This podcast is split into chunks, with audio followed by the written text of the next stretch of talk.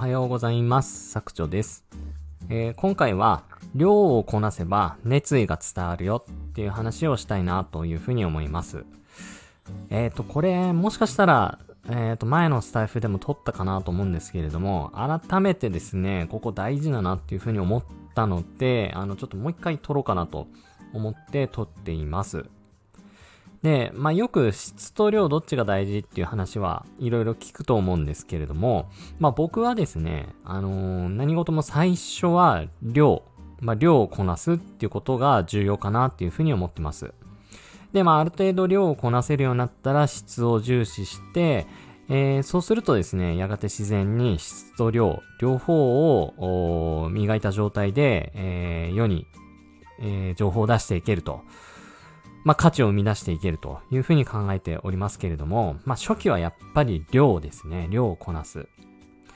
えっ、ー、と、例えば、うんと、まあ、ブログでもいいんですけれども、SS、SNS の運用の方がわかりやすいかなと思うので、その例で話を進めていきたいなというふうに思います。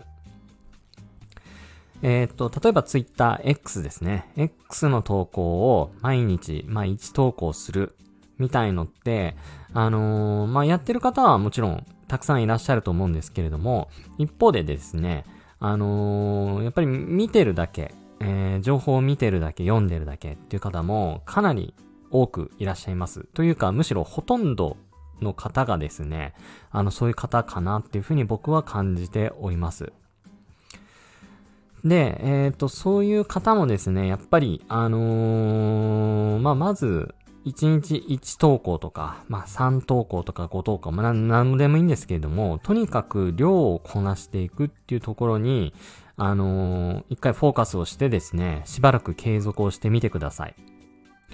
で、えー、それ何の意味があるのっていうふうによく言われると思います。例えば、うんと、フォロワー数も全然10人とか100人に満たない状態で、そんな何投稿もして、で、全然反応も得られず、いいねとかもつかず、えー、いて何の意味があるんですかっていうふうに思うかなって思うんです。ただ、あのー、そのいいねが例えば5とか10も全然つかないとしても、結構ですね、やっぱり多くの人に見られているんですよ。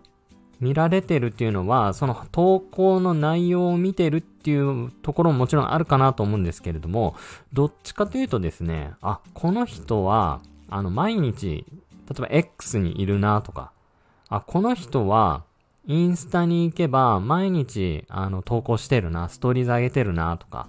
まあそういうのって、反応がなくても、かなり多くの人に見られてると思います。で、例えばですね、あのー、じゃあ今日から X をまた新しく始めようとした時に、じゃあ今日から始めます、毎日投稿やりますって宣言して、え1週間、2週間やっていくと思います。で、もちろんですね、最初の頃ってほとんど反応はないと思うんですけれども、見られてるんですよ。あ、この人なんか毎日投稿やるとか言ってんなとか、いつまで続くんだろうなみたいな感じで、ニヤニヤニヤニヤ、ちょっと見られていると思うんです。で、まあ、そんなこんなで、あの、見られたり見られなかったりっていうのを繰り返しながら、例えば半年、まあ、半年にもいかず3ヶ月経ったと思います。経ったとします。で、その時にですね、またやっぱ見られてるんですよね。で、その時に、あ、この人まだ続けてんだ。へえ、やるじゃん、みたいな感じで、たとえそこにいいねとか、リップとか何もないとしても、あ、この人まだやってんだなっっていう風に、やっぱ熱意が伝わってくるんですよね。それが、例えば6ヶ月、1年とか2年とかなったら、あ、この人マジで頑張ってるなっていう風に見られて、あ、この人なんかすごいかもなっていうことで、ようやくそこからアクションが生まれてくるっていう感じだと思います。で、あの、まあ、そのレベルに行った時にようやくこう質の方に少しずつ、あのー、視点を持っていけばいいわけで、やっぱり最初からですね、初心者がどんなに質を意識したとしても、やっぱり見られないんですよ。で、質、量より質の方を重視しても見られないし、見られないとですね、やっぱり熱意が伝わりにくいので、やっぱりですね、最初は量をこなして、熱意を伝えていくっていうところが重要かなっていうふうに改めて思いました。うん。で、例えばですね、あのー、まあ、量をこなしていくと、うんと、例えば、うんと、X の運用を毎日1投稿、1年続けてみた結果、みたいなコンテンツも作れると思うんですよね。うん。で、それってですね、あの、あなたにしか作れない貴重な体験談、一時情報ですし、やっぱり毎日1日1投稿1年間続けないと、これって達成できないと思うんですよ。なので、それをやった人、やったした、ん？やったことのある、やったし、やった人？めっちゃ噛んだ。やったした、やった人しか あのー、見えない世界、体験談が書けると思いますので、それってめっちゃくちゃ貴重だと思うんですよね。うん。まあ、あとブログの更新もですよね。あの、ブログの更新を100記事続けた結果とか、それもやったことのある人